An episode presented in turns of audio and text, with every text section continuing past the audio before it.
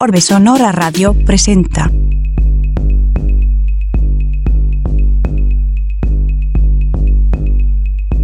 ...88.5 FM, Radio Universidad San Luis. Bienvenidas, bienvenidos, bienvenides a la cuarta temporada de Orbe Sonora Radio. Aquí Ras Leo.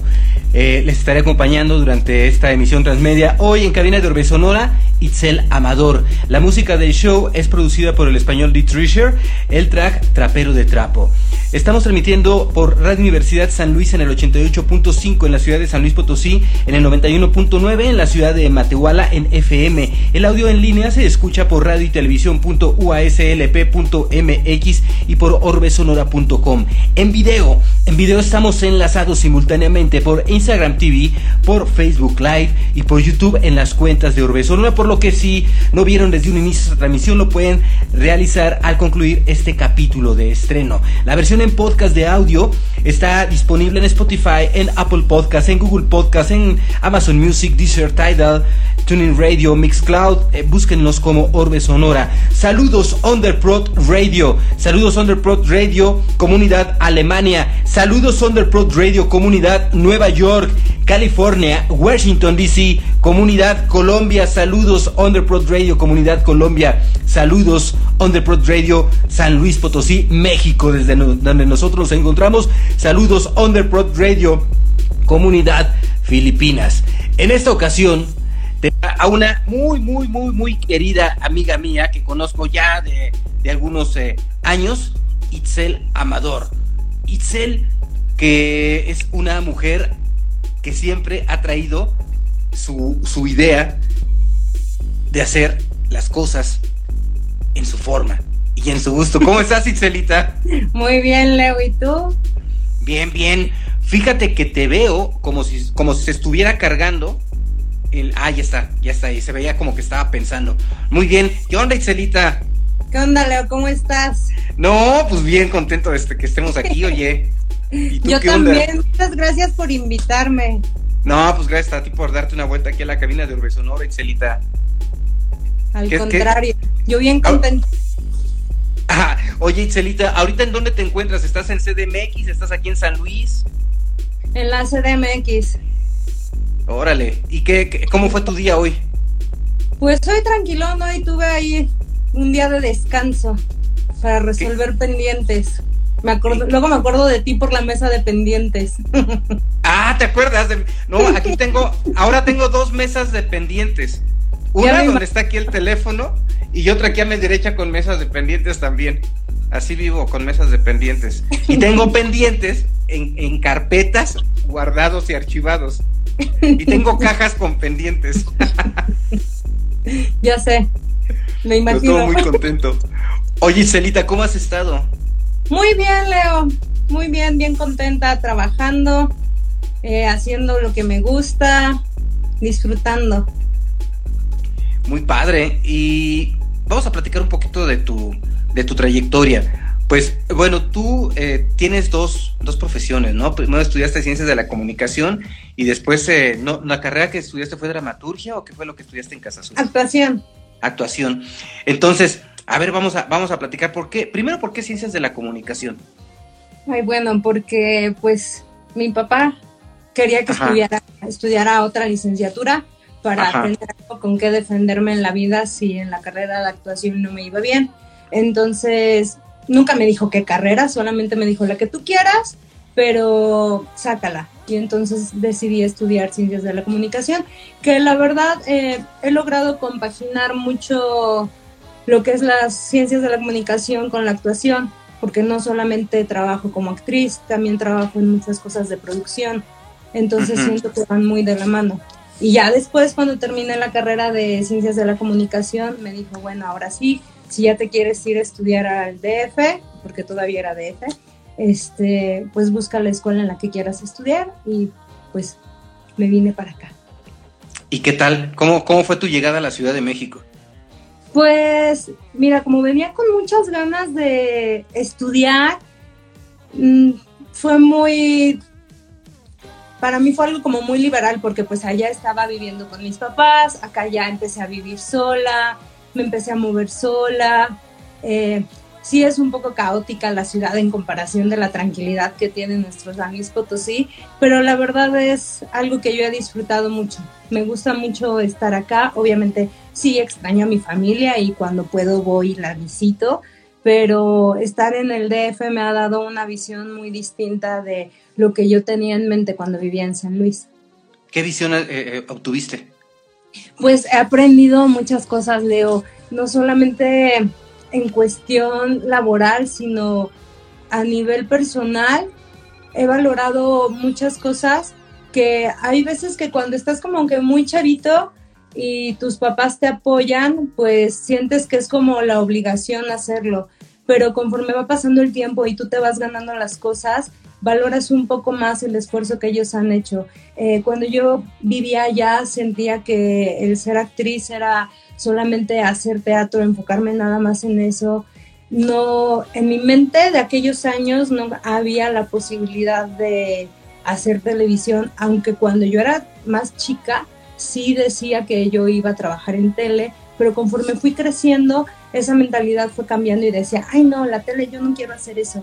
Y después cuando entré a estudiar me di cuenta que no tienen por qué estar peleada la profesión con ninguno de los medios de comunicación, ya sea tele, cine, teatro. Está, está en ti que vayas y hagas bien tu trabajo y que lo hagas con mucho respeto para que no parezca una burla lo que haces en alguno de los medios. Órale, qué interesante. ¿Cuánto tiempo habrá pasado de la última vez que nos vimos? Uy, pues yo creo como unos cinco años, seis, ya ni me acuerdo. Sí, no, pues yo tampoco.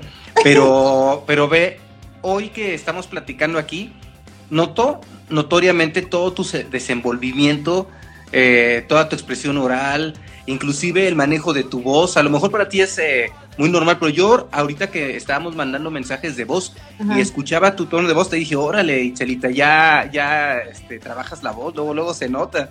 Y a ver qué más novedades va a haber el día de hoy. Te notas eh, muy cambiada, mucho, mucho, muy preparada. Eh, más que, la última vez, que eras egresada ya de, una, de la carrera, ¿no? Que ya, ya como egresada comunicóloga. Tenía, la última vez que nos vimos, si mal no recuerdo, fue de haber sido en el 2013, yo creo, 2014, porque fue en la, 15, en la no, como en el 13, yo creo, porque fue una temporada que me fui a San Luis por cuestiones de salud. Y pues ese fue el año que estuve allá por cuestiones de salud. ¿Pero nos vimos en ese año? Sí. Yo, yo me acuerdo que nos escribíamos, oye, Celita, ¿cómo estás? Que no sé qué. Pero no nos vimos. Sí, claro que sí. Nos vimos en bóvedas. Estás echando cuentas a tus vidas pasadas, ¿verdad? Para... No, no, no, ¿sabes? No, no era bóvedas, era... Ay, estaba en Independencia ese lugarcito. Ah, en el, en el, Cántigas. No, no, no, es cierto, el Pósimas. Pósimas. Ahí. ¿A poco fuiste a Pósimas? Sí, fuimos a un cuando, era, cuando era un lugar respetable. Sí, que no baleaban ni atropellaban a unos ahí afuera. Nos estamos tirados. Sí, no, y había una calidad de música también distinta. Sí, no tiene mucho tiempo, Sí, es cierto. Ahí nos vimos. Y nos vimos la última vez. 2013. 14, 15, 16, 17, 18, 19, 20, 21, 8 años, Itzelita.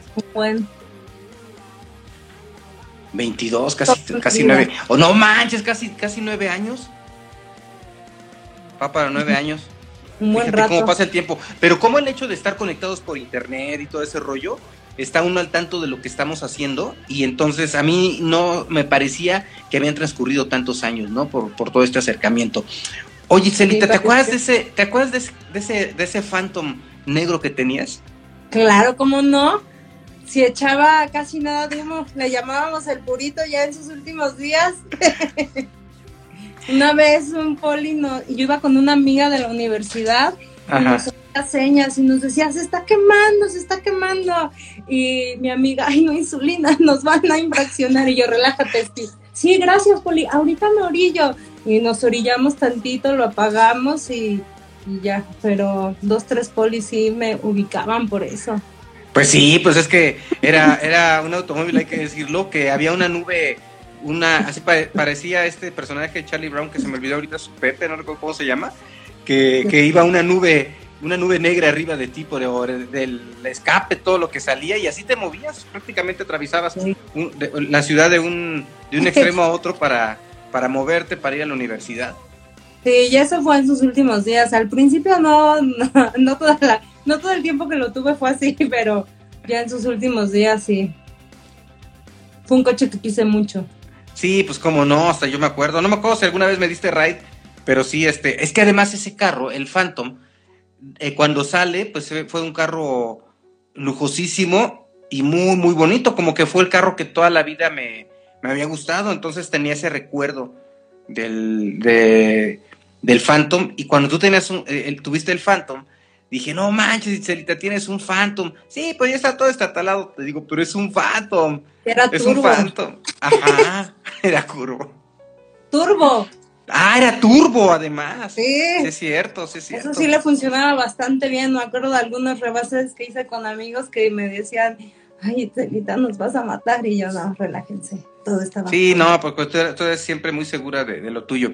Oye, Celita, y bueno, ya cuando llegas a, Casa Azul, ¿a qué te empiezas a enfrentar respecto a, todo este tema de la actuación? Eh, eh, ¿qué, ¿Qué tanto pensabas que era por ahí? ¿Qué experiencias empezaste a tener? Fíjate que Casa Azul es una escuela que te, enfoca mucho, bueno, en aquellos años te enfocaba mucho en el teatro, porque ahorita ya complementan, complementan más, perdón, con cuestiones de escena, televisión, está ya más completa. En la generación que yo estuve no nos tocó actuación ante cámara, era más enfocado a teatro. Todos nuestros maestros estaban en activo en teatro. Entonces, eh, pues a lo que me enfrentaba eran en cuestiones de oído musical, que le batallo un poquito, y eran en las materias en las que yo tenía ahí como, como que cojeaba.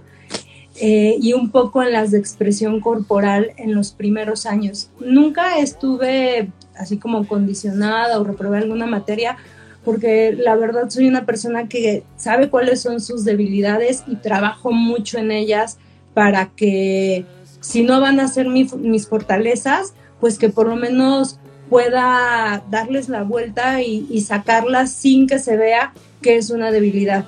Entonces, en aquellos años que estudiaba, buscaba yo por fuera, eh, en casa pedía prestados salones y me iba a ensayar, eh, hacía, practicaba las cosas que se me dificultaban para poder sacarlas adelante. Y tuve compañeros y grandes amigos que siempre estuvieron ahí apoyándome, que me acuerdo que había cosas que a mí me estresaban mucho porque en cuestión musical no logro distinguir mucho los, los sonidos de los instrumentos en una canción.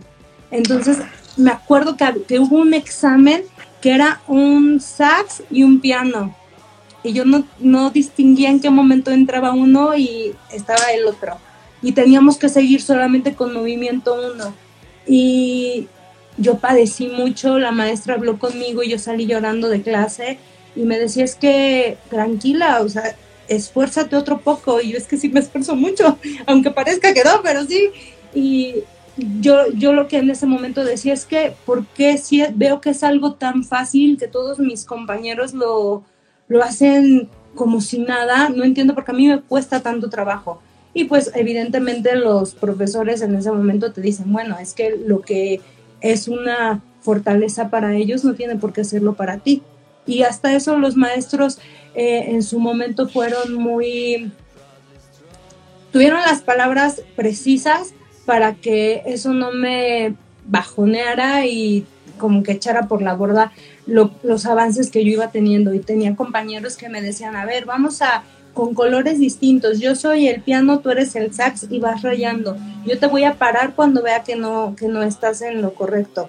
Y entonces ahí nos veías en la cafetería haciéndole hasta que después ya los logré empezar a identificar más. Eso siento que fueron como de las cosas que más trabajo me costaron.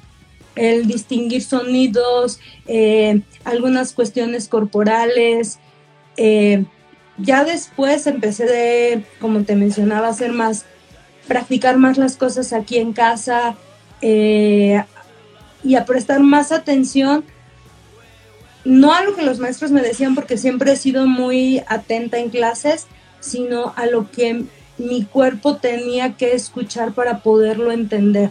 Porque a veces me decían, es que estás haciendo las cosas más complicadas de lo que son. Es todavía esto muchísimo más fácil. Órale. Ya no supe si te perdí. Ah, ya. Ya. Es que fíjate que se ve constantemente como que está cargando la imagen. Ah, ya. Ah, pues pon, mira, bájale así la pestañita y ponle ahí no molestar.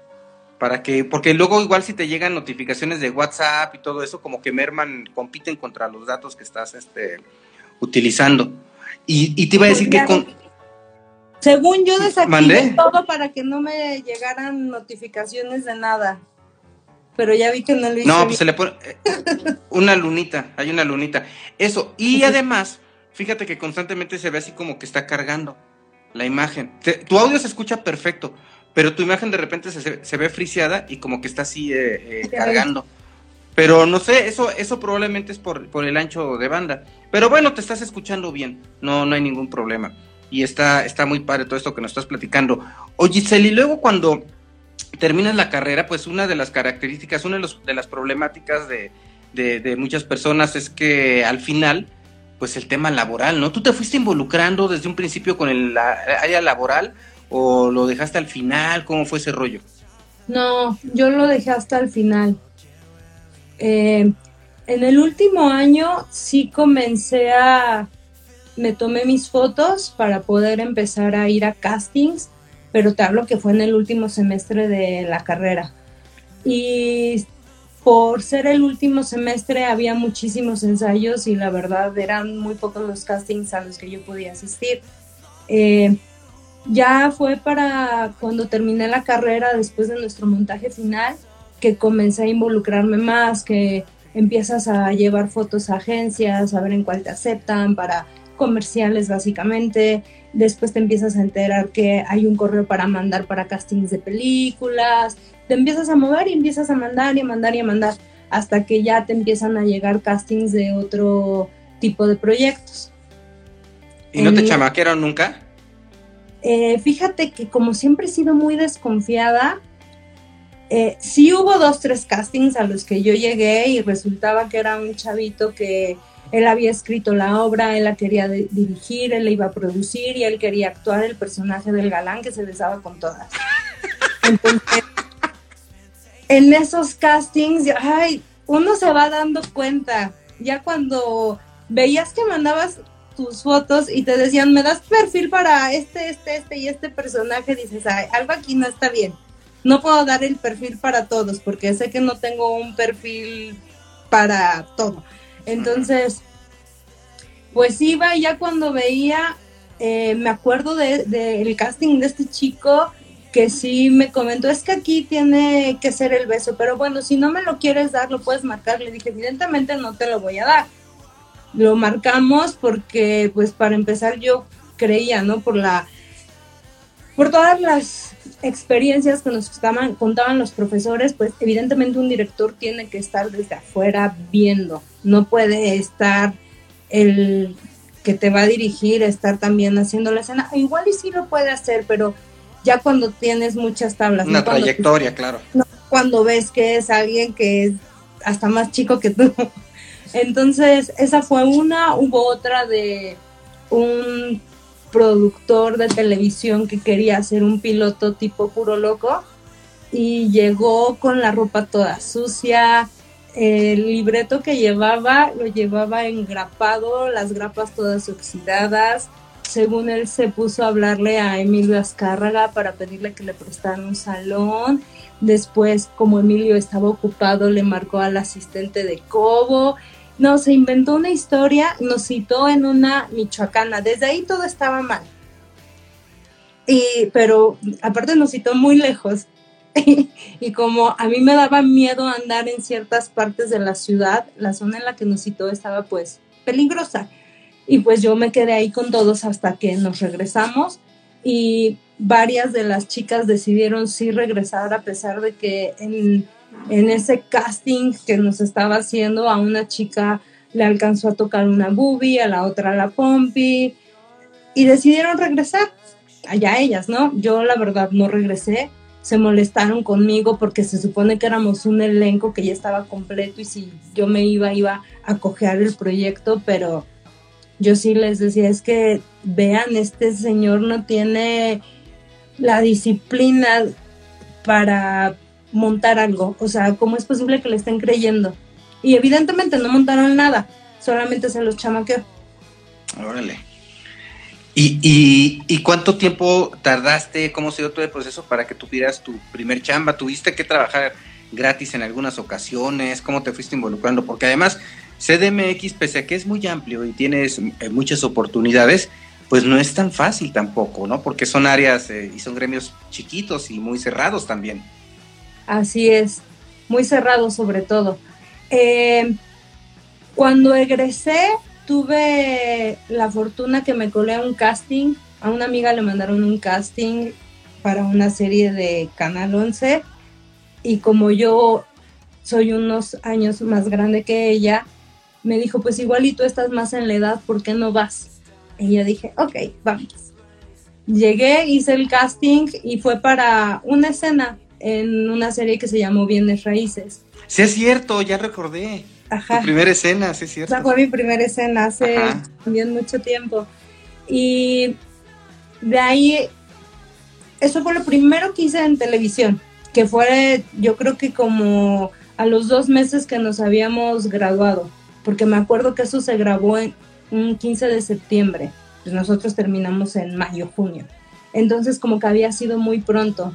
Y cuando terminé, eh, entre los mismos compañeros de generación hicimos un montaje y en eso nos involucramos casi durante un año.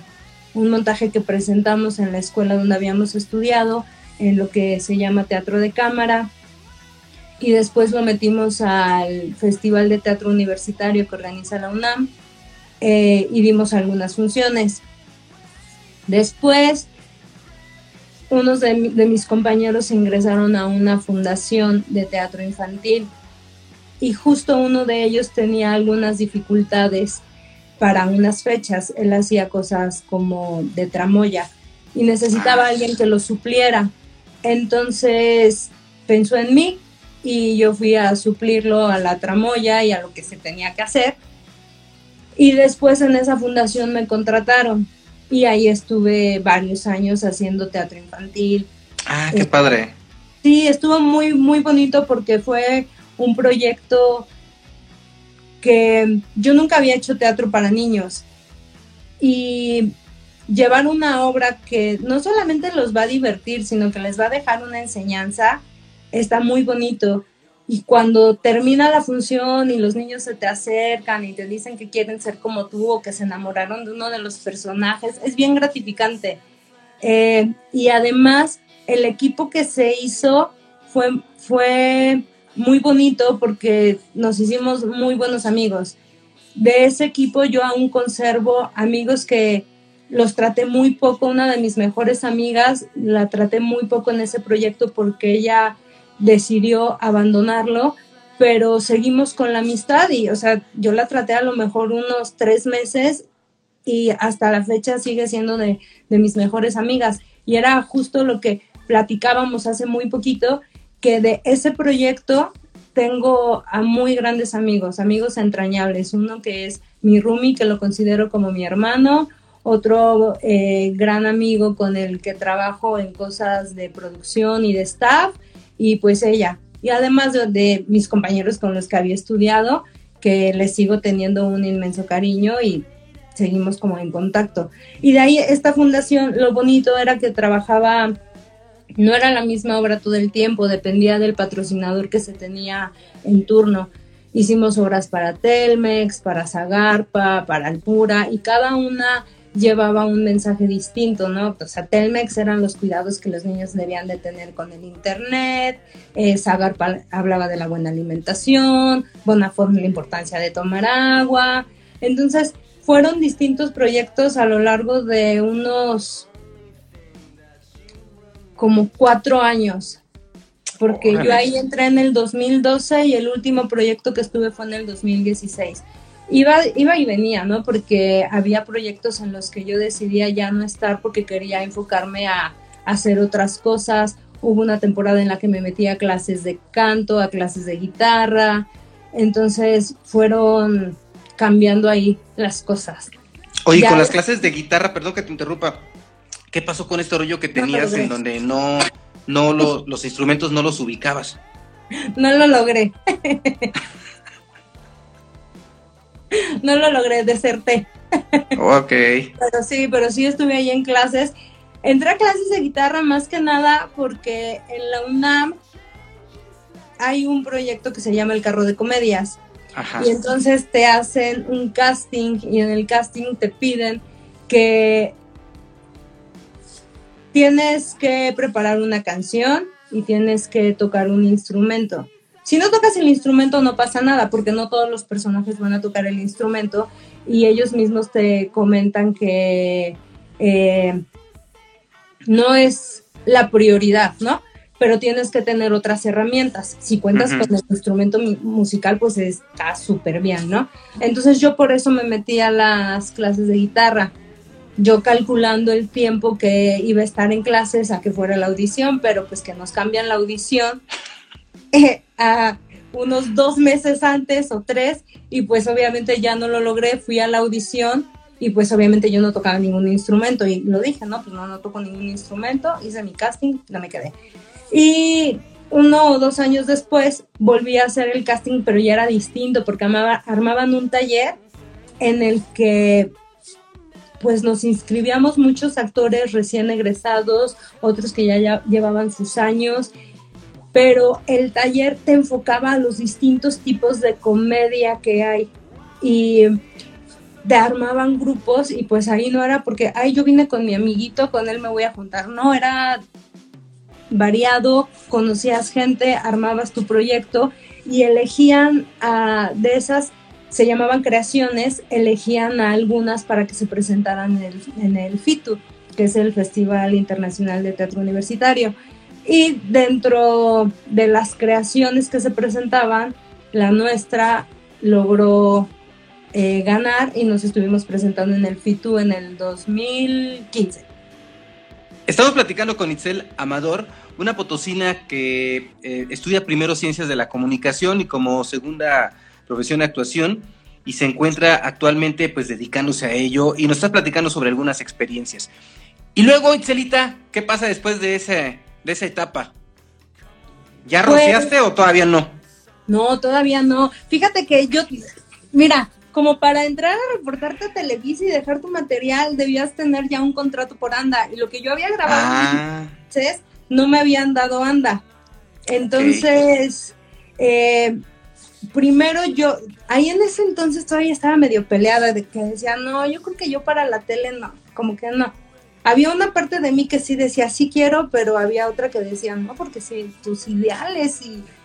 es, lo que, es lo que pensé también, porque, y más con la formación de comunicólogo, de repente se mal sataniza a los medios de comunicación como Televisa y TV Azteca, ¿no? Eh, de repente uno es muy cerrado cuando está en la universidad y ve eso como lo peor, eh, y hay profes que de verdad no te abren eh, al, mundo respecto a lo que realmente es eso, sobre sus posibilidades, no sus pros y sus contras, ¿no? Entonces, sí de repente es, es, esos sentimientos encontrados, ¿no? Con Televisa, por ejemplo.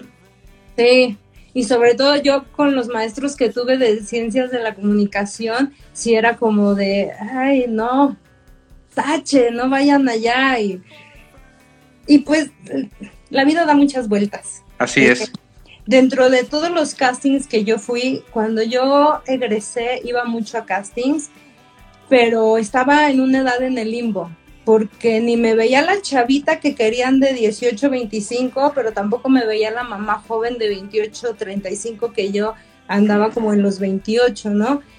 Entonces yo iba a castings y era pura perdedera de tiempo porque me decían, te ves más chica, no me funciona. Y entonces iban los de las chavitas, es que no te ves tan chiquita como las estamos buscando.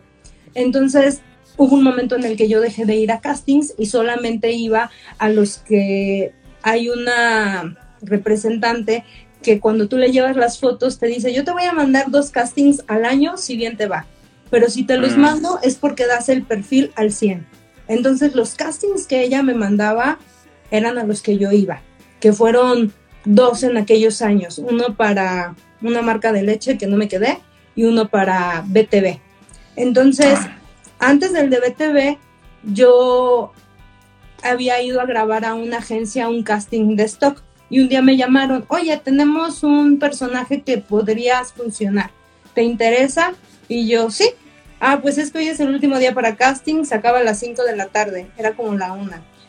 Entonces, pues ya me pidieron que llevara algunas cosas, llegué, me memoricé el texto y como a los dos días o tres me avisaron que me había quedado yo con el personaje. ¡Qué padre! Sí, y fue un cast, fue un, eh, un comercial para el PRI de Naucalpan, que también ah. decía, ¡ay, el PRI!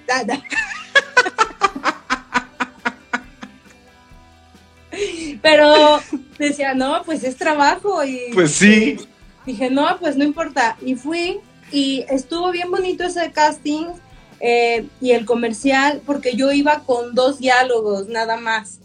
Pero el que la hacía de mi esposo, como que le fallaba, tenía problemas para memorizar tanto texto y en el ensayo así de repente empezaba a decir las cosas y se le iban y yo así por acá así bien discreta soplándole el texto, ¿no?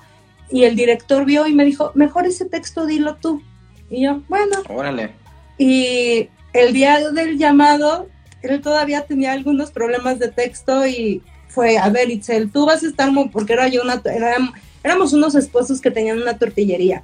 Entonces, en la tortillería me explicaron cómo tenía que mover la masa para que no me fuera a cortar con las aspas y sacar masa y aventarla y hacer toda la faramaya de que yo era, llevaba mis años con la tortillería.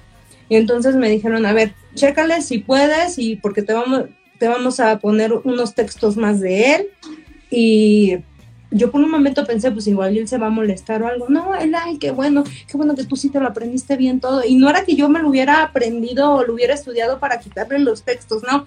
Tengo muy buena memoria. Y yo de estar escuchando ensayos o lecturas, me aprendo las cosas hasta de los demás, hasta de los hombres, pues o hasta de niños, o sea, no es algo que yo haga conscientemente, es un don. Ah. Entonces, en ese comercial eh, me gustó mucho el resultado, duró muy poco tiempo, porque fue para redes sociales, duró muy poco tiempo, pero de ahí esta agencia me empezó a mandar más castings y dije, bueno, pues ya me quedé en uno. Después viene el de BTV, que también como te mencionaba, era un casting que yo fui porque me dijeron, das el perfil. Y ese casting yo salí muy bajoneada porque sentí que había hecho lo peor. Dije, no, ya no me van a llamar. Yo muy decepcionada. Eh, y que pasaron como unas tres semanas, pues yo obviamente di por hecho, no lo grabé yo. Pasaron tres semanas y pues me avisaron que se había detenido el proceso, estaban atrasados porque querían, eh, todavía no encontraban la locación ideal y que yo me había quedado, entonces que querían saber si yo todavía seguía eh, en la disposición de grabar el comercial. Y cuando grabé ese otro comercial fue que dije, ay, pues igual y sí puedo, yo sentía que iba en contra de lo que siempre había pensado, pero cuando te das cuenta que cualquier medio, sea cine, tele, hasta teatro, está igual de cerrado y que te vas haciendo un caminito, es como de, serías demasiado tonto si tú mismo te lo cierras. y más cuando vas iniciando. Ajá. Entonces de ahí yo empecé otra vez a ir a castings y me seguían regresando, pero yo decía, bueno, pues en alguno de quedar. Y había veces que eh, cuando me quedaba en callback y me avisaban, no te quedaste, me explicaban, no te quedaste porque te ves más chica y están buscando a alguien que se vea un poquito más grande porque va a tener un uniforme. ¿Qué es callback? A ver, platícanos qué es callback, porque ese es como que un rollo muy, muy de la actuación y no todo el mundo lo, es cuando ya hiciste tu casting, que vas y te, bueno, el casting, vas, te aprendes un texto, lo que ellos te digan, hay veces que te lo dan hasta que llegas a la castinera Y callback es cuando ya estás en los finalistas, que ya a lo mejor quedan tres, quedan dos, depende eso del cliente, cuánto se elige para callback. Entonces, yo muchas veces me llegué a quedar en callback para Electra, para Banco Azteca, para unas cosas de la ONU, eh, para unos de escudo, pero cuando me avisaban que no me había quedado, era justo eso, es que este va a tener un hijo adolescente y pues no das, no, no das para que tengas un hijo de esas edades. Y yo, ah, bueno, está bien, pero seguía ahí buscándole. Y después, eh, uno de, de, mis amigos que trabaja también mucho en Televisa, le pedí de favor que llevara mis fotos. Le dije, en alguna de esas igual y me llaman, ¿no? En lo que a mí me sale algo por anda. Porque en los lugares que te podías reportar sin necesidad de anda, muchas veces llegabas y los proyectos que traían eh, necesitaban más personajes hombres y las mismas de reparto te decían, regrésate en un mes porque ahorita no hay nada. Regrésate en tres meses ya cerramos proyecto y entonces eso también a veces es muy desgastante. Y de ahí, eso fue, estos comerciales fueron entre el 2014, el 15 y el 16, también grabé otro para Estafeta. Y cuando mi amigo lleva mis fotos a la Rosa, bueno, las llevó a la Rosa, me llaman para un personaje y mi contrato, por buena suerte, no lo llevaban el día del llamado, entonces a mí me citaron en Televisa para que yo firmara el contrato de lo que había trabajado.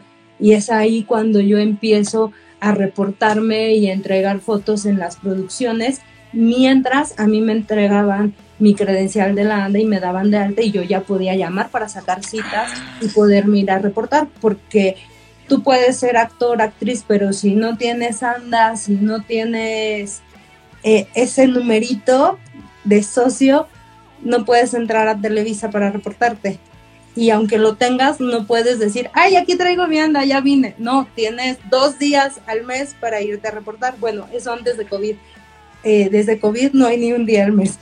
Entonces, en ese entonces, cuando yo voy y firmo ese primer contrato, aprovecho y mi amigo me da un tour por la por el edificio de producción y todavía me dice, hay unas oficinas de producción que están muy escondidas. Eh, ven, te voy a enseñar para que las conozcas. Y ahí vamos, ¿no? Y dejo mis fotos y a las tres semanas me llaman para eh, un proyecto que se llamó eh, Mujeres de Negro. fue mm. también un personaje pequeño, pero tuve la oportunidad de compartir escena con Mayrin Villanueva y con Julieta Burrola. Y entonces, o sea, por ejemplo, Julieta Burrola, que hace tanto teatro, pues yo estaba encantada, que decía, y bueno, aquí, ahí sí, aunque no me hubieran pagado, yo hubiera venido muy feliz. Eh, sí hubo pues proyectos que, que, yo, yo aceptaba sin pago, sobre todo en, las, en los que eran con amigos o de teatro independiente, eh, hice varias cosas y no me arrepiento y si ahorita me volvieran a invitar los volvería a hacer, porque hacer teatro es algo bien diferente. A mí me gusta mucho el teatro porque tienes más la oportunidad de estar ensayando e ir perfeccionando mientras son los ensayos eh, y encuentras el punto en el que tiene que llegar una escena pues por la misma repetición. Eh, en tele pues todo es más rápido, es tienes que ensayar mucho también, pero pues en tu casa y tienes que llegar y a las indicaciones que el director te dé en ese momento en escena, pues tú tienes, si tú ya llevabas algo y no es lo que quiere el director, pues en ese momento lo tienes que cambiar y hacer lo que te dice el director. Eh, y de ahí yo ya no dejé de, de sacar mis citas para irme a reportar y fue que se me empezaron a abrir las puertas en distintas producciones de Televisa para grabar en novelas o en los unitarios.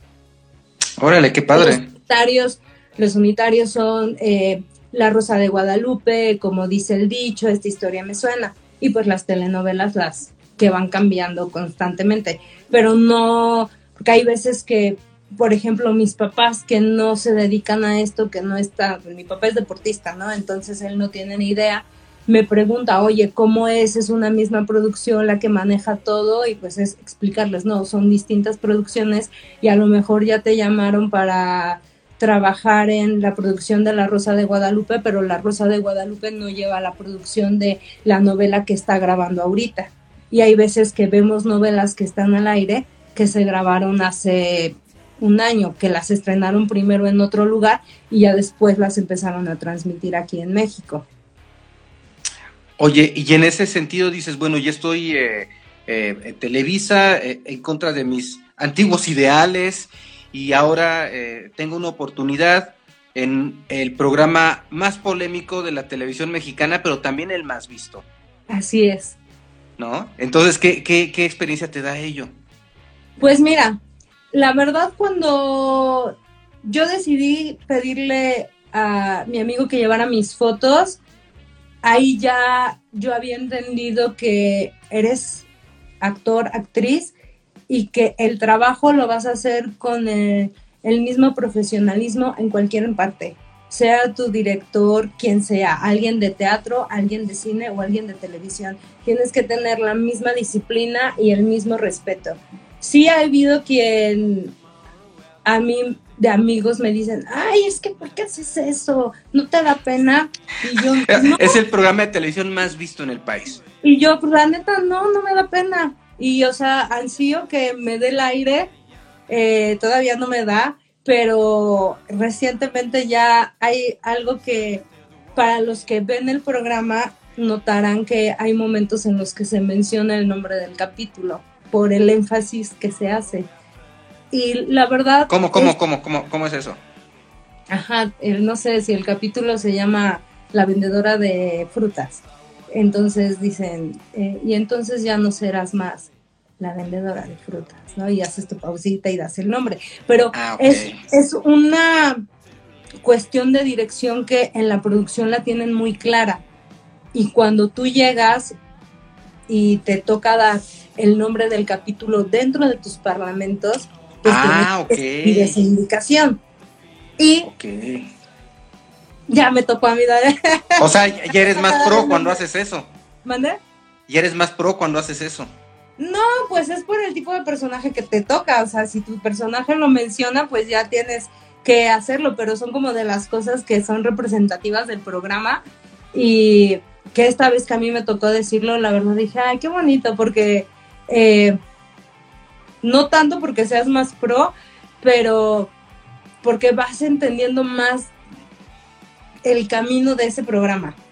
Ha, eh, ha, habido escenas en las que a mí me han marcado movimientos que yo en la vida real no haría, pero que cuando gente que no sabe que a mí me pidieron que hiciera esos movimientos o alguna indicación en particular, me dicen, es que qué bonito se ve eso.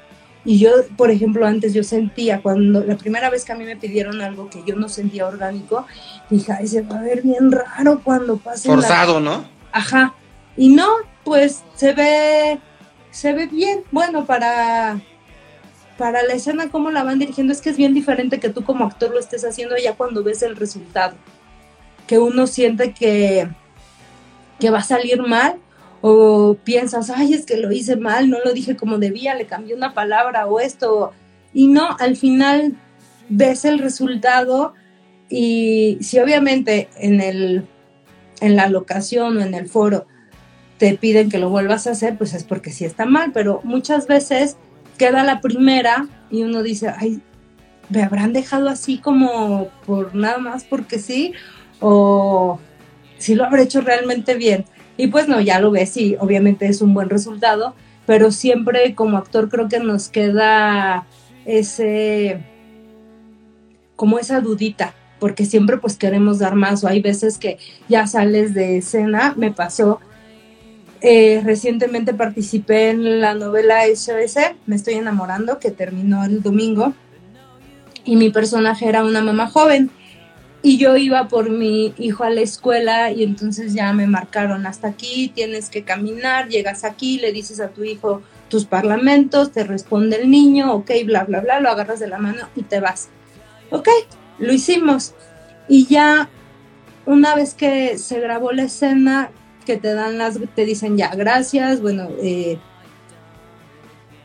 a mí ya camino para el camper, dije, ay no, pero ahí, si me hubiera agachado a platicar con mi hijo, se hubiera visto más bonito. Y fue algo que en ese momento no se me ocurrió. Y dije, ay, se va a ver bien fea la escena. Pero pues no, o sea, como ellos ya la traen ensayada, como te la traen pensada, pues obviamente no importa si te agachas o no, porque ese plano va a ser para el niño. Y a lo mejor aunque yo me hubiera agachado, ni siquiera me hubiera visto yo.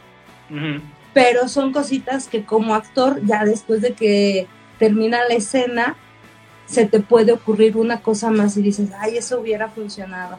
Pero ya son las tablas que vas teniendo y la experiencia que vas teniendo para más adelante irlo aplicando. Ahora, también pues un director pues tiene la visión de lo que quiere. Si tú eh, le estás dando lo que en ese momento quiere, ok, que tu aportación es bastante válida, pero bastante respetable cuando ya un, un director dijo, se queda, ¿no? Exacto, y que eso, por ejemplo, es algo que yo tengo muy grabado de cuando estudié, que los maestros siempre nos decían, cada director con el que trabajen, él tiene la verdad absoluta. Exacto.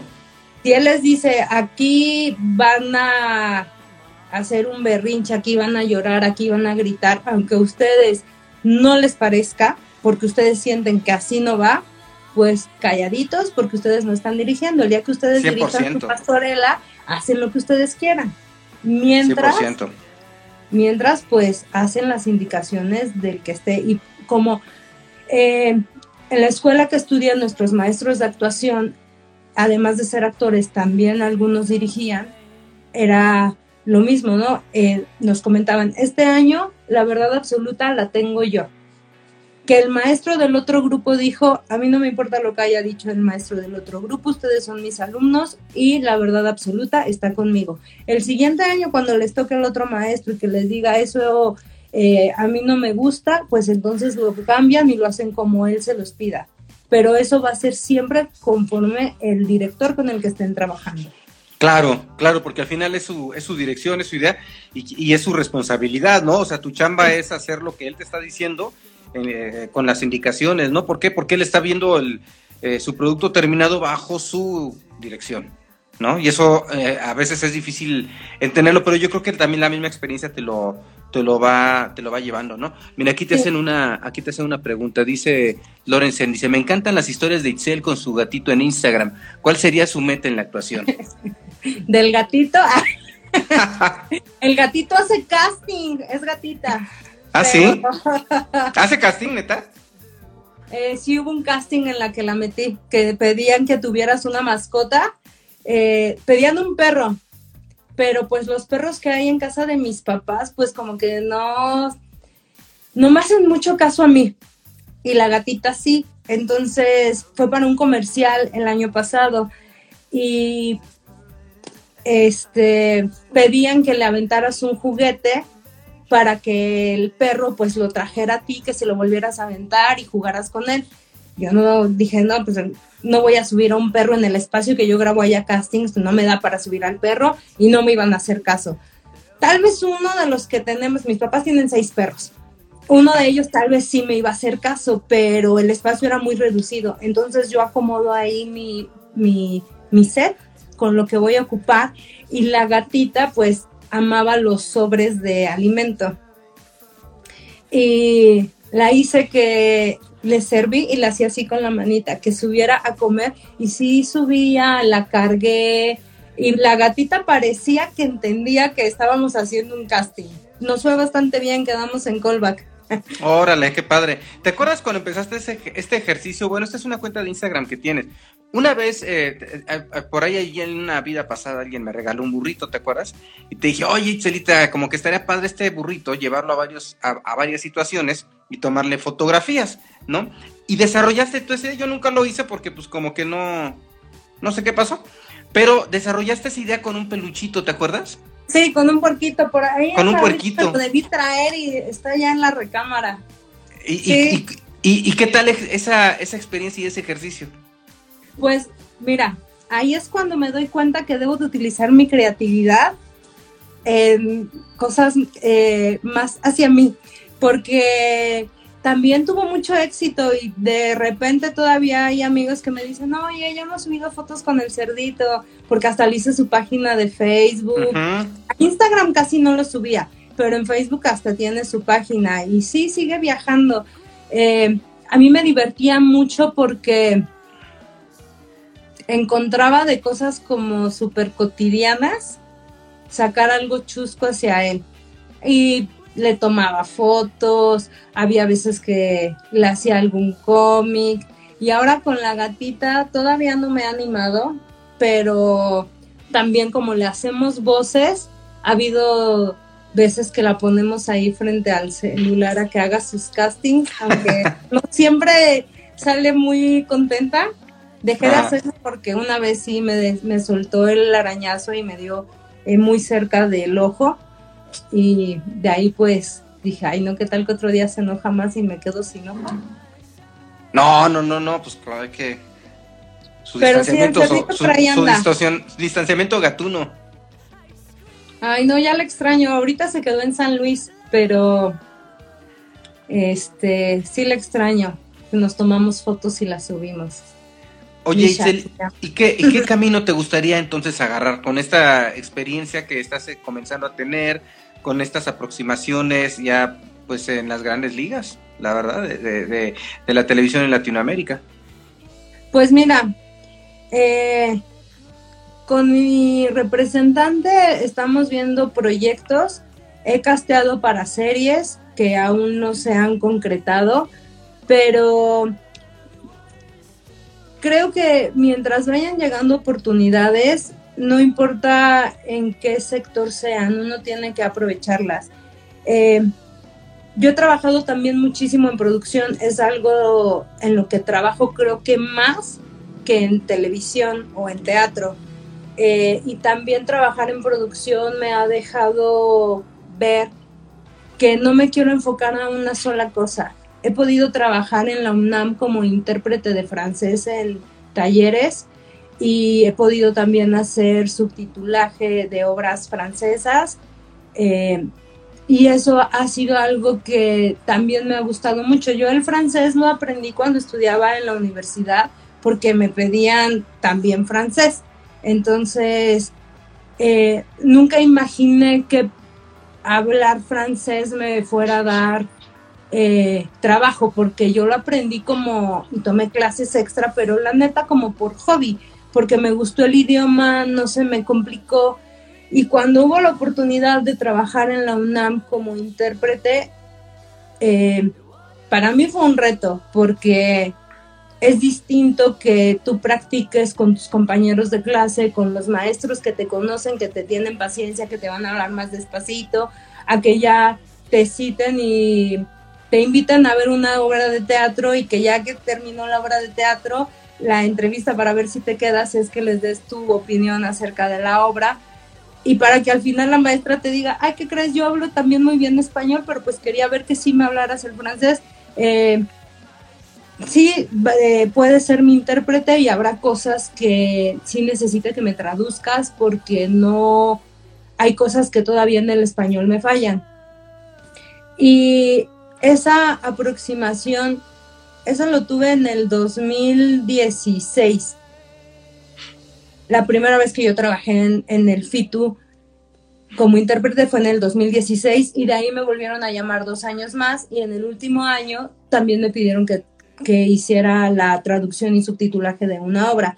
Entonces, creo que enfocarme a una sola cosa no es tanto lo que quiero me gusta mucho poder ir a trabajar en producción. Trabajo mucho con una casa productora haciendo cosas eh, para Disney, para Cinépolis. He podido ahí también realizar un poco de trabajo como mm, no armando repartos como tal, pero sí trabajando en selección de talento en las convocatorias que han hecho a nivel nacional.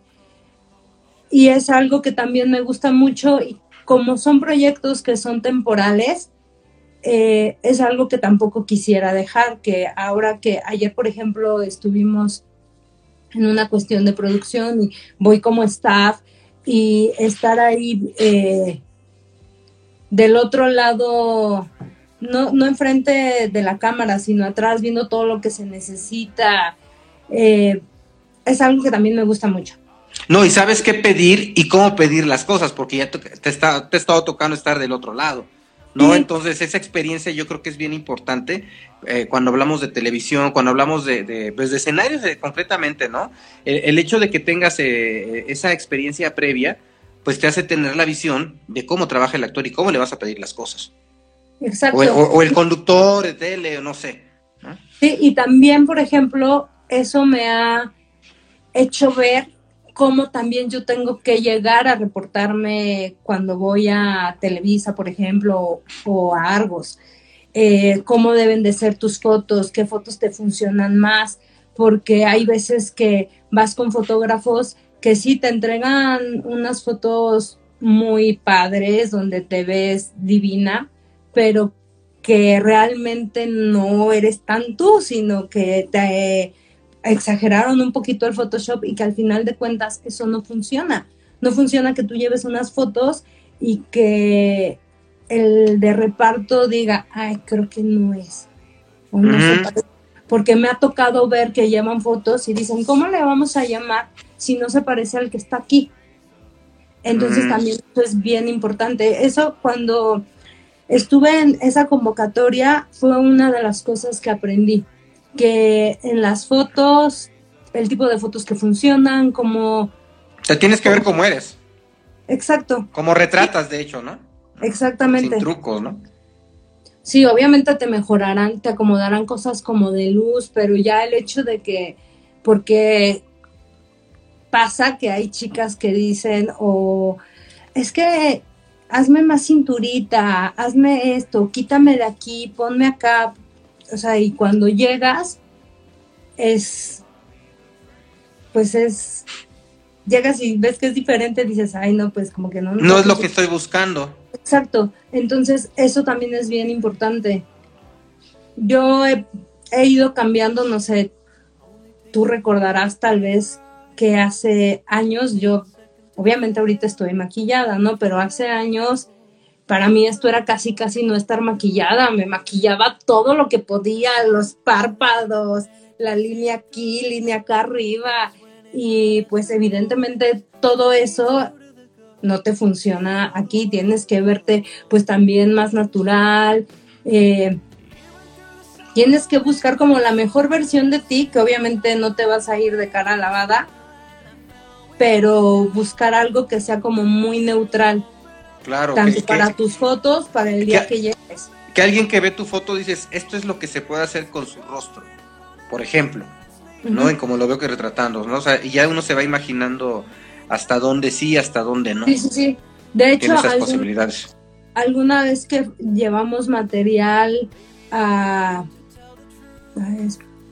Fue a una de cine, no recuerdo el nombre ahorita, pero justo eh, nos decían, bueno, sí, salen muy bonitos en sus fotos, ya vimos todo lo que podemos hacer con ustedes, cómo los podemos arreglar, cómo les podemos sacar el mayor provecho, pero yo esto no es lo que necesito, yo lo que necesito es ver qué pueden hacer como actores. Entonces, estas fotos pues sí están bien padres, bien bonitas, pero no es tanto lo que nosotros estamos buscando. Mira qué importante que te dicen una retroalimentación de esa manera, ¿no? Sí, yo he sido muy afortunada porque en castings que me ha ido pues mal, los directores de casting en ese momento han sido muy amables conmigo y me han explicado como por dónde abordar eh, el trabajo hacia la cámara. Yo recuerdo cuando egresamos que empiezas a mandar material a todas partes, nos mandaban mandamos castings para una película y dimos el perfil una amiga y yo.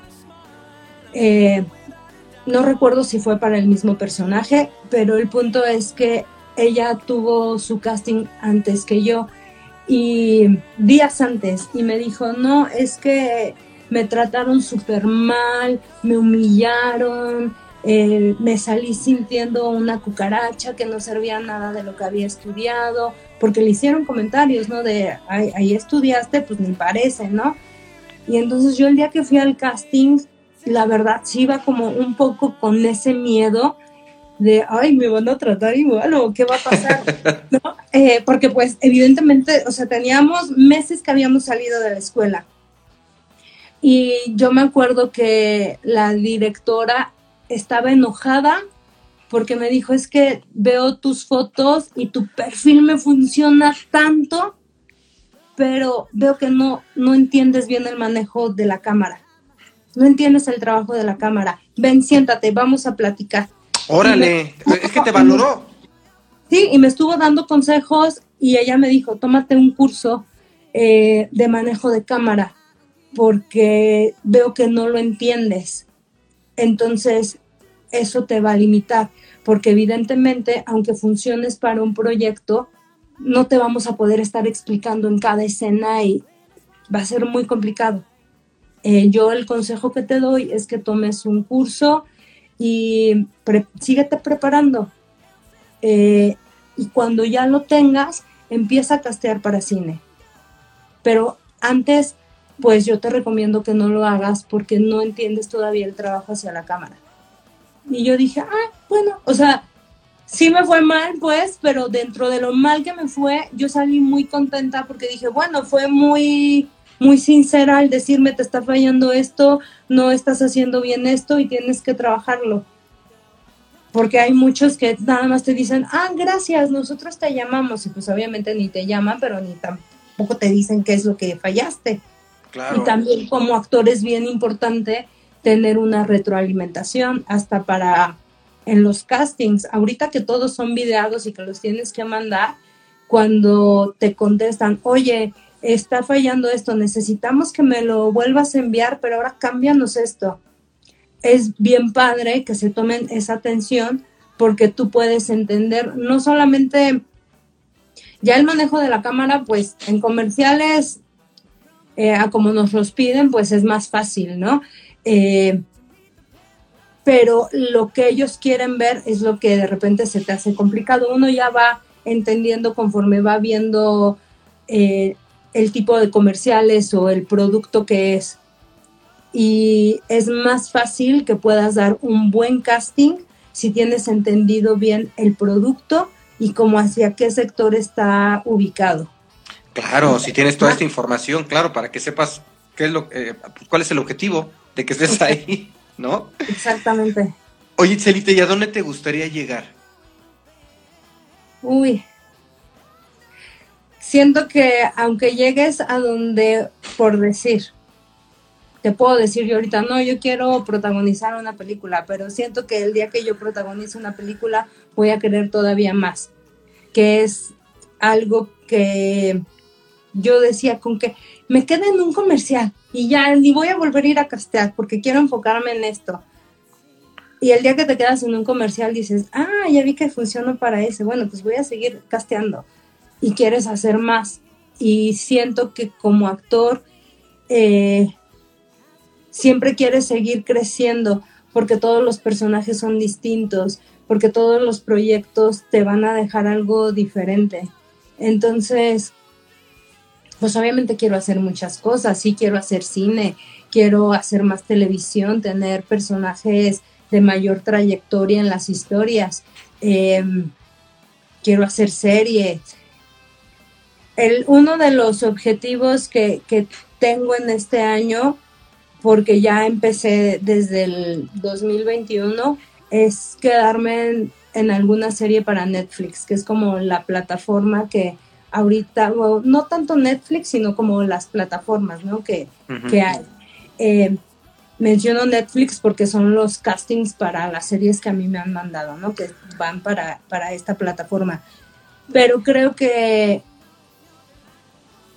dan una respuesta ahorita así como tal, esto es en lo que me veo, todavía no lo tengo muy claro porque quiero hacer todavía muchas cosas. ¿Y ahorita, ahorita qué planes tienes? Estamos eh, iniciando este año. Pues hay algunos proyectos en puerta que he estado casteando para, para unas series. y sobre todo, pues esperar que se concreten. Digo, el año pasado, por la pandemia, empecé a castear otra vez para comerciales. Y entonces, ahorita, la agencia en la que estoy me está mandando muchos castings para comerciales y es como en lo que estoy enfocada. Me están llegando otras cosas que han sido las, eh, las participaciones que he tenido en Televisa y que las valoro muchísimo porque hay producciones en las que yo estuve reportándome durante mucho tiempo, en las que yo llevé fotos la última vez en el 2019 y que me llamaron hace dos, tres meses. Y eso para mí es bien importante porque digo, bueno, ahí todavía tienen mis fotos y ya me llamaron, ya me dieron una oportunidad. Es algo que tampoco quiero desatender. Eh, es más difícil reportarte si no puedes entrar a la empresa porque lo haces mediante correos o llamadas, pero pues no es lo mismo. Es muy diferente cuando tú llegas y te ven, porque yo he tenido la fortuna que al llegar a reportarme salía con trabajo. Eh, por teléfono y por correo es más complicado. ahora, ahora con la pandemia, ¿ha sido más complicado todo este proceso? Sí. Sí. Ok para mí el 2019 fue un año en el que yo trabajé muchísimo, sobre todo en producción, pero que también estuve grabando cosas. El 2020 fue un año que trabajé en cuestiones de producción desde casa con algunas convocatorias que teníamos para Nat Geo que no se concretaron porque eran cuestiones de viajar y con personas eh, débiles visuales, entonces pues era, se complicó todo mucho y el proyecto quedó como en stop. Igual otros proyectos que tenemos de teatro siguen parados, un proyecto que tenemos con Grupo México está detenido hasta que esta cuestión de la pandemia no, mejore. Eh, en el 2020 te mencionaba, el trabajo bajó un poco. No dejé de trabajar porque sí me fueron saliendo cosas, pero no como había estado yo trabajando en el 2019. Y en el 2021, por azares del destino, en un grupo de Watts que yo me encontraba, mandaron un casting para un comercial del INE y lo mandé. Y de ahí me quedé en callback. Eh, eligieron a otra actriz, pero la chica que llevaba el casting me volvió a mandar para otro personaje que funcionaba y fue con el que me quedé. Y de ahí empecé como a trabajar más en los comerciales y empezaron a salir más cosas. Hacia finales ya de año, bueno, estuve participando también el año pasado en La Rosa de Guadalupe, en esta historia me suena, como dice el dicho, en SOS me estoy enamorando y tuve la oportunidad de grabar dos comerciales más uno para redes sociales de L'Oreal y otro para un laboratorio que se llama Medix. Oh, vale, qué padre. Sí, entonces ahorita, ¿qué era lo que te mencionaba? Vas viendo que te vas quedando en cosas y dices, ay, pues si aquí yo ya encontré en qué perfil estoy funcionando, pues yo voy a seguir mandando castings a esto hasta que quede en, en otro más. Que muchas veces el, el perfil que yo doy lo tengo muy bien definido y sé que no es para todos los productos. Entonces, cuando yo veo que hay productos en los que yo encajo, pues es en los que aprovecho y mando. Bueno, mando todo lo que me manda la agencia, pero yo estoy consciente que hay algunos en los que va a ser muy complicado que digan, ay, vamos a hablarle a ella, porque entiendo cómo se maneja el medio y porque aunque uno esté en contra de los estereotipos, todavía siguen imperando en los medios. E, eso es súper fuerte y eh, algo que, muchos medios no entienden y es algo, eh, manejar ese tipo de estereotipos ha sepultado a los medios de comunicación tradicionales. Y eso, eso quizá lo entendió TV Azteca cuando salió, ¿no? Pero al final eh, eh, terminó cayendo en, lo mismo, ¿no? Y, por ello, eh, pues este impacto también que ha habido eh, a través de los, de los medios digitales, cuando muchas generaciones, o, un par de generaciones quizá, han apagado la televisión, ¿no? Y, se me hace un esfuerzo bien, bien, bien interesante, pero sobre todo una, una, una visión eh, muy importante la que tú estás eh, haciendo al, respecto, ¿no? De, decir, bueno, me ubico, estoy aquí, me ubico cuáles eh, las características del medio, lo acepto, ¿no? Y trabajo sobre, sobre ello, ¿no? Pero bien aterrizada sobre una realidad. Sí, sí, yo lo entiendo. Yo tengo amigas que me han dicho, no, pues es que yo ya dejé de insistir porque siempre me van a encasillar en X personaje. Y yo no quiero solamente hacer eso, tengo capacidad para hacer más. Y yo, sí, no lo dudo, y la tenemos. Tenemos el talento para lograrlo, pero como lo mencionas, pues es lo que es en el perfil que te encasillan, lo que ellos trabajan y creo que todavía falta mucho camino para que los medios entiendan que todos los perfiles encajamos y no por los perfiles más bien, sino que el talento te puede hacer crear un personaje que sea que se pueda sostener y que sea creíble, independientemente del, de la imagen física que tenga. Es que mira, eso que tú estás diciendo eh, lo entendió el cine. El cine en México, con, ese movimiento en los eh, noventas, del nuevo, de, que, que, era el nuevo cine mexicano, el cine se abrió a, replantearse estos estereotipos eh, eh, a partir de lo, que buscabas, ¿no? De, que los personajes fueran reales. Sin embargo, eh, la televisión se mantuvo ahí y estamos diciendo que cuántos, cuántas décadas han, han, pasado de esto, ¿no? Tú así, ¿en cuánto tiempo estimas que la televisión tradicional se dé cuenta que esto ya no puede estar pasando porque esa es una de las razones que le restan credibilidad ¿Y qué hace? Que las personas, y vamos a decirlo, no, encendamos la televisión. Sí, y cada vez es menos. Si tú ves los ratings y no se comparan con los ratings que eran hace años. Sí, pues yo creo, no sé cuánto tiempo. ¿Qué, sientes que tenga que pasar en la, en la, televisión tradicional para que esto se tenga este uh, eh, upgrade?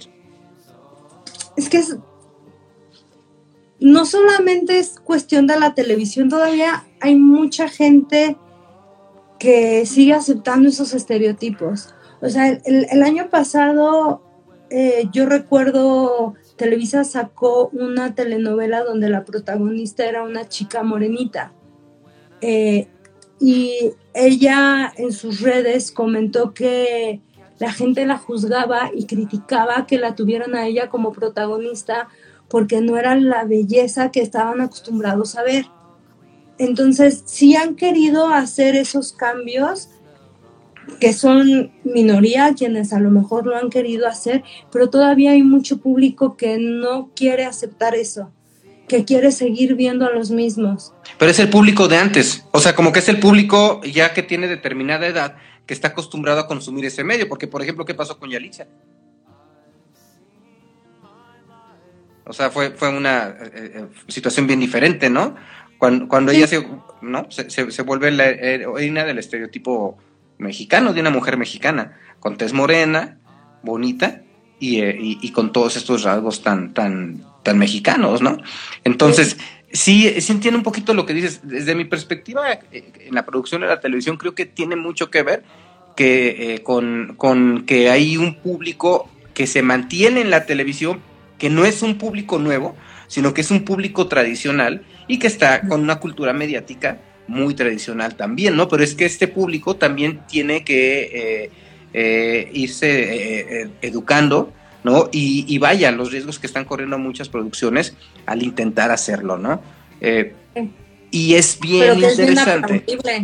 que lo hagan. Sí, sí. sí, porque. Ajá. No, no, no, dime. No, que que, en un medio tan tradicional además es difícil porque eh, son muchas manos las que de repente se meten a la hora de tomar decisiones. Entonces, eh, tú sabes que la última palabra eh, no necesariamente la tiene quien tiene la quien es el dueño de la idea del, productor, ¿no? Por ejemplo, ¿no? Sino alguien que está más arriba poniendo un capital. Exacto. Que piensa de otra manera como ya no se piensa hoy, ¿no? Ajá, y que su objetivo pues es vender. su objetivo en su visión, ¿no? Claro. en su idea. Y dice, sí, pero es que ya no se vende así. O sea, ya ah, pensar así ha estado bajándonos en los ratings, ¿no? Que es, que es una realidad. Y, bueno, todo un fenómeno que, se ha dado a partir de los medios digitales y en donde los medios tradicionales eh, comenzaron a retomar la información que surgía en los, en los medios eh, digitales hasta que hoy es algo como que ya muy normalizado, a tal que vemos muchos personajes mediáticos que comenzaron de manera digital y que la televisión ha tenido que, que y no necesariamente son los... Eh, están dentro de estos estereotipos, ¿no? Pero pues qué contradictorio también de repente. No es, arriesgado, pero también es un, creo que es un ecosistema un poquito eh, difícil eh, y, vamos a decirlo también, bueno, desde mi perspectiva, un poquito cerrado también. ¿No? Pero bueno, es, es, es, es una realidad que a ti te está tocando vivir y a mí se me hace bien interesante cómo tú desde adentro pues tienes esta, esta visión, ¿no? De decir, ah, ok, esto se mueve de esta manera, eh, eh, no sé qué tan difícil sea, porque eso es un tema también de impacto generacional, ¿no? Por ejemplo, cuando, cuando la dirección de, Televisa la, toma, eh, la, deja el tigre, ¿no? Hay un cambio en, contenidos, ¿no? Entonces, siempre que se va refrescando todas estas em, personas que toman las decisiones, pues también se ve reflejada en, en los medios, ¿no?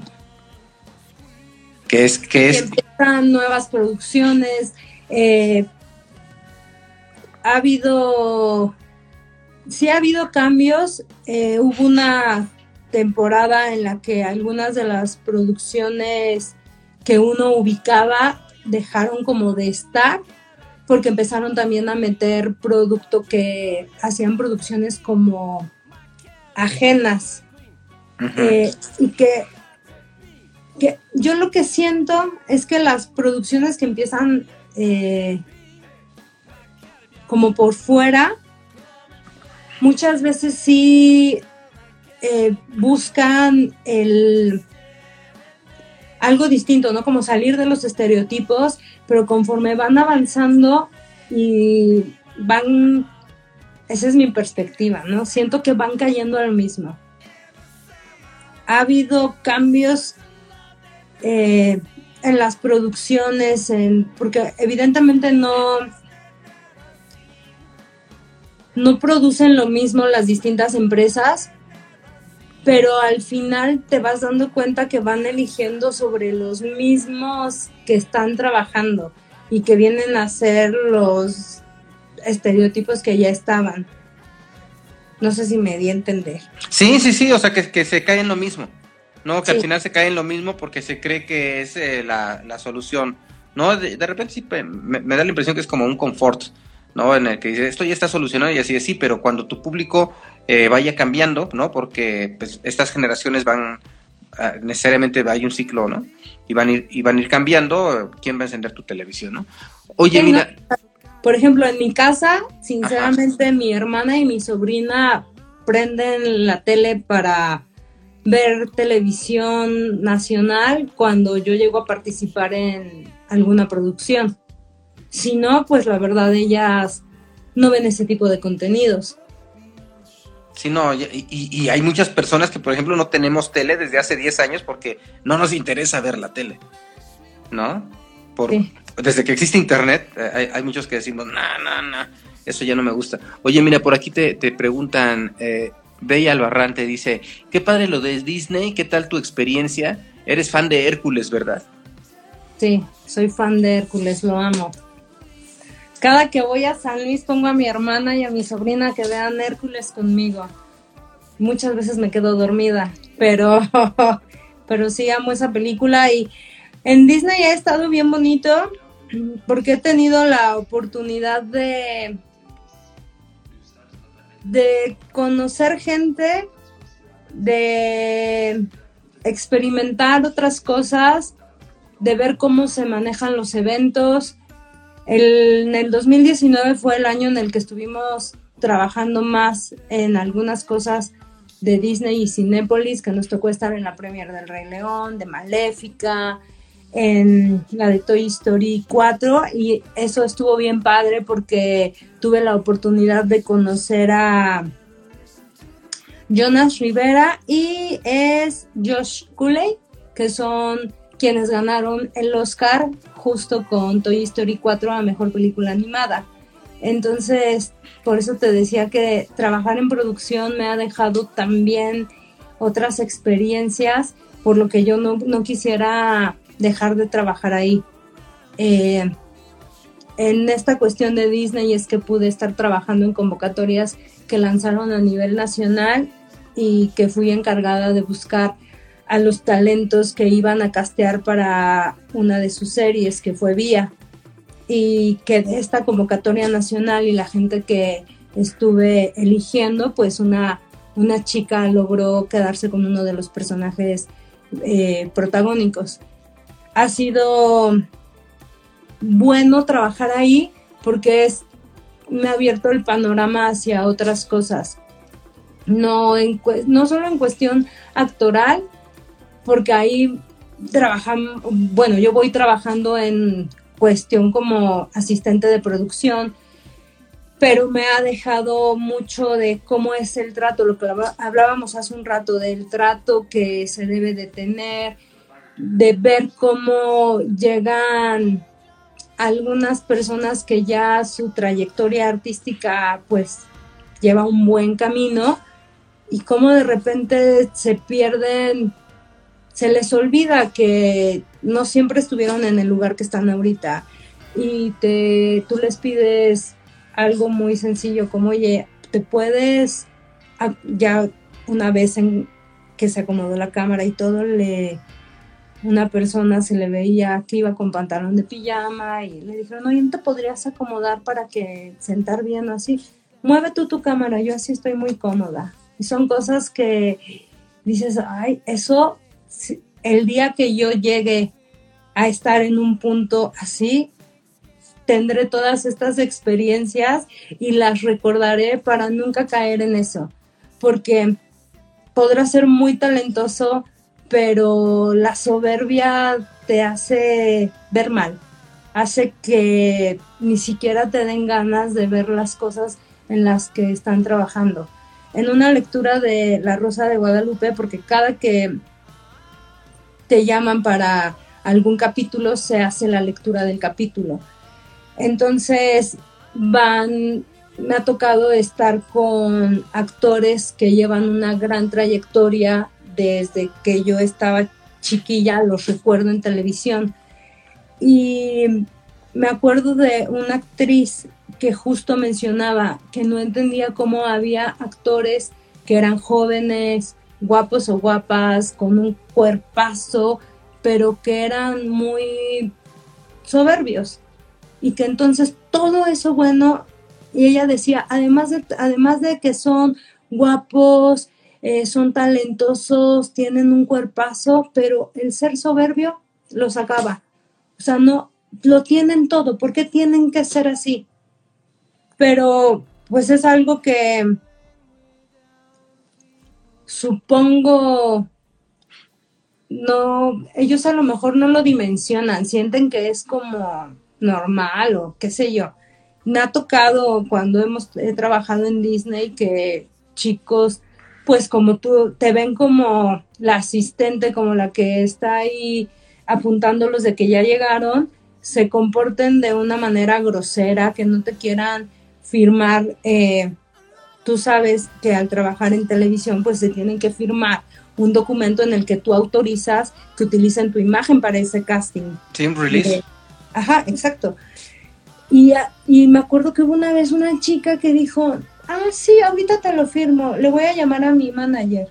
Los managers estaban enterados que tenían que firmar eso. Ella grabó el casting, se acercó a preguntarnos cuándo lo íbamos a resolver, ya le dimos las fechas y vimos que nos había escondido debajo de un sillón el release y obviamente no lo había firmado.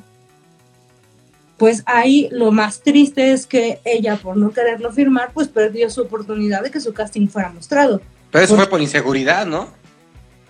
No creo, no porque como era un casting en los que ellos ya eh, estaban en segunda ronda, yo no entiendo por qué no lo quiso firmar.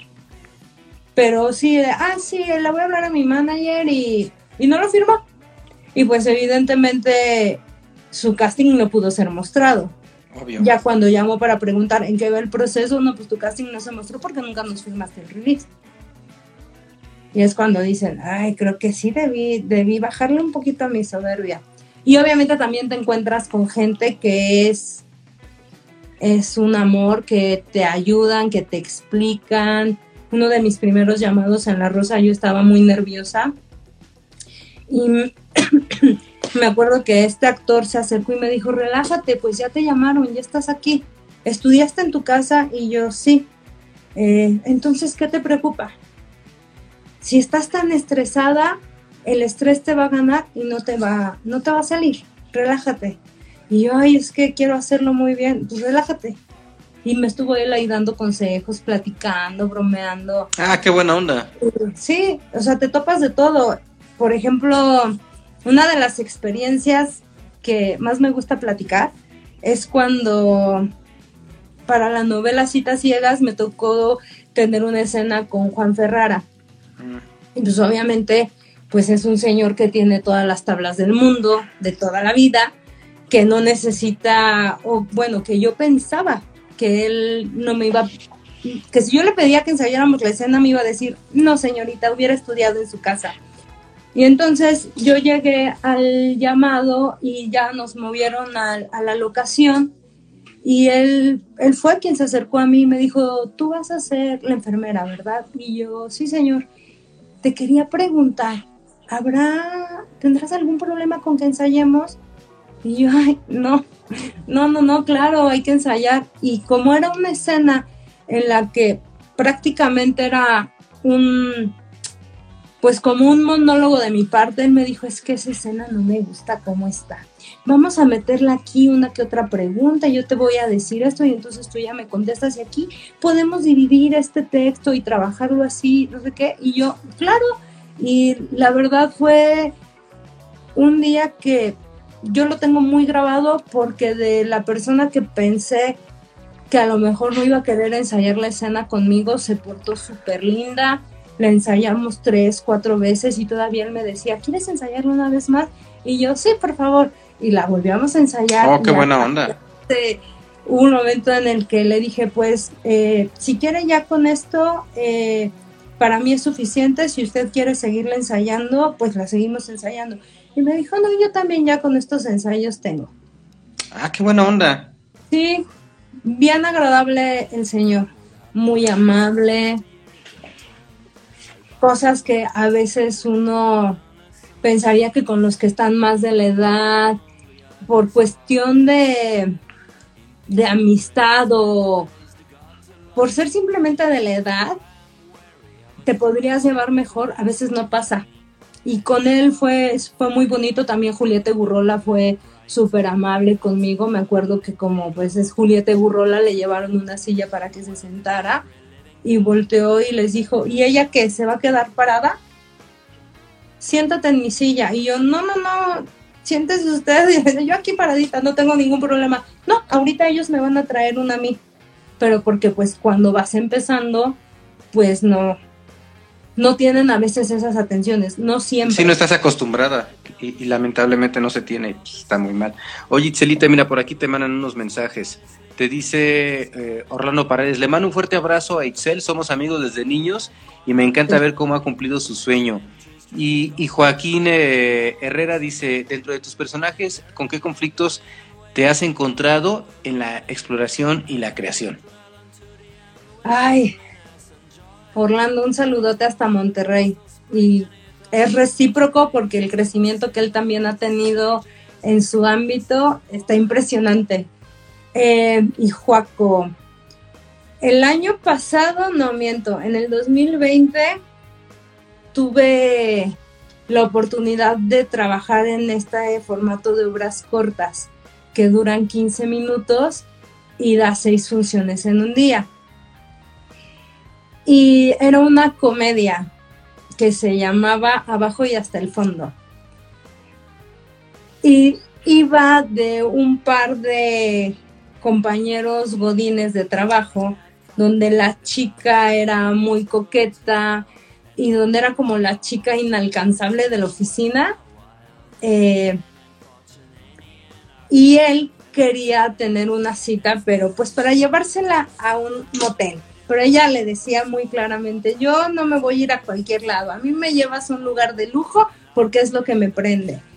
Entonces, este personaje, para mí, yo lo ensayaba y decía, ay, lo podría hacer porque era, yo no me considero en la vida una mujer muy coqueta, no me considero sexy, son cosas con, las que mm, nunca me he identificado. Sí me gusta siempre andar arregladita, pero que yo ande por la vida así coqueteando o algo, no, soy la peor. Y ese personaje era muy coqueto, era muy desinhibido. Y yo recuerdo que cuando le pedí a mi roomie que, que me ayudara a pasar texto, me decía, oye, Fren, pero pues, lo vas a hacer así. Y yo, no, pero pues ya en los ensayos lo voy a hacer bien. él me decía, pero pues ensaya aquí conmigo para que ya cuando llegues, pues no, no, no sientas a lo mejor pena o algo. Y yo, no, no, no, lo ensayo allá porque obviamente eh, él también estaba dentro de estas obras, pero en otra, en otra sala. Yo decía, pues él va a ver la obra y pues no quiero quemar las cosas que yo voy a hacer hasta el día que las vean. Y iba a los ensayos y de repente me decían, no, es que como que te falta un poquito. Y yo, yo, yo sí sentía, en, sobre todo en ese proyecto, decía, no sé si lo vaya a lograr pero dije, no, pues es la, es la primera vez que estás ahí y pues eres actriz y tienes que quitarte lo, que sea, el miedo, pena, no sé, pero te lo tienes que quitar. Y la verdad es que quedó un trabajo muy divertido. Eh, cuando las personas que me conocen y que lo fueron a ver, sí, cuando terminaba la función, sí me decían, Celita, ¿qué onda contigo? me acuerdo que fue el entrenador del gimnasio, fue el entrenador del gimnasio y me decía, ya no te puedo ver de la misma manera, Itzel. Ay, ya no me digas eso. Yo así más apenada de que me estuvieran diciendo esas cosas, pero porque se suponía que llegaban a un lugar que era, ella iba con los ojos vendados. Eh, y él había conseguido un lugar súper exclusivo y lujoso.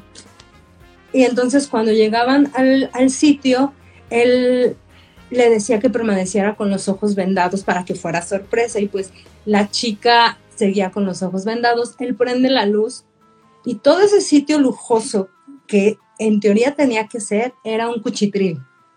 Entonces ella se quiere quitar la venda y él nunca deja que se la quite y él empieza a describir un lugar que no existe y entonces, entre cada cosa que él le va describiendo, ella se tiene que ir prendiendo más y más y más hasta el momento en el que ella ya quiere empezarse a quitar la ropa, le quiere quitar la ropa a él, pero de verdad el lugar está tan feo que el chico pues le dice, no, es que espérate, espérate. Y en una de esas, ella se quita la venda y pues ya es cuando, obviamente ya estoy contando toda la obra, eh, se da cuenta del lugar que es, pues se viste en chinga y se va porque pues no va, no va a quedarse ahí. Pero ese es uno de, los proyectos que creo que me ha hecho explorar un sitio que yo siento que no tengo, bueno, que todas las mujeres lo tenemos, pues que no lo explotemos es distinto. Y que justo me hizo explotarlo y ver cómo podía yo jugar con esa coquetería y esa sensualidad que yo no utilizo para mi vida diaria ese es el, ese es el, proyecto como que me hizo explorar más cosas. Órale, qué interesante y qué bonito. Qué bonito, y qué bonito, Itzelita. Oye, pues eh, a mí me, da mucho gusto podernos eh, reencontrar, aunque yo siento que pues ya en esta amistad que existe, pues ya no nos alejamos, ¿no? Hay mucha confianza, hay, muchos años de conocernos y yo te, yo siempre te tengo un recuerdo con mucho cariño, te recuerdo con mucho cariño, Itzelita. Yo también, Leo. Eh, eh, y, me ha dado gusto hoy poder platicar aquí eh, de manera muy personal, pero exponiéndolo además esta charla con, pues, con nuestros amigos que, y, la gente que nos sigue en, Instagram o en, o en, Radio Universidad o en, Toxic Pro, en, perdón, en, Underprod Radio. Y, te lo agradezco, me da mucha, mucho gusto que te hayas dado una vuelta aquí a la cabina de Orbe Sonora para platicar de todo esto con, con, pues, con todos nosotros. Muchas gracias, querida Excelita. Gracias por invitarme, de verdad, muchas gracias. Yo bien contenta de, de estar aquí, sobre todo pues de poder platicar un poquito más, porque aunque como bien lo mencionas, que estamos en contacto en redes y nos likeamos, nos felicitamos en los cumpleaños y hay veces que se olvida uno de hacer el, el contacto pues más a la antigüita, o sea, de, de verdad escribir, eh, escribir el mensaje pues no, porque sería lo mismo, ¿no? Pero hacer una llamadita, mandar un audio, porque pues ya ahora están los medios para que antes uno decía, no, pues es que las llamadas de larga distancia o, que el celular se te acababa el saldo en una llamada de cinco minutos, pues ahora ya, ya no es así, entonces eh, siempre es bueno que las amistades que, que nos dejan algo, siempre seguirlas cosechando y no no marcar tanto la ausencia. Aunque en redes uno pues siga likeando y eso, pero siempre es bueno el contacto de nuevo. Eh, hay que retomar eso, Itzelita, y pues que quede este mensaje también para, para quien nos está viendo o nos está escuchando. Muchas gracias por esta vuelta que te has dado. Te mando un abrazo tototote, con mucho aprecio, con mucho cariño. Te mando otro, Leo. Cuídate mucho, Itzelita, y muchas felicidades. Muchas felicidades, me da mucho gusto todo este avance que estás teniendo y verte en este crecimiento personal y profesional. Cuídate mucho. Gracias, Leo. Igual. Bye. Bye. Orbe Sonora.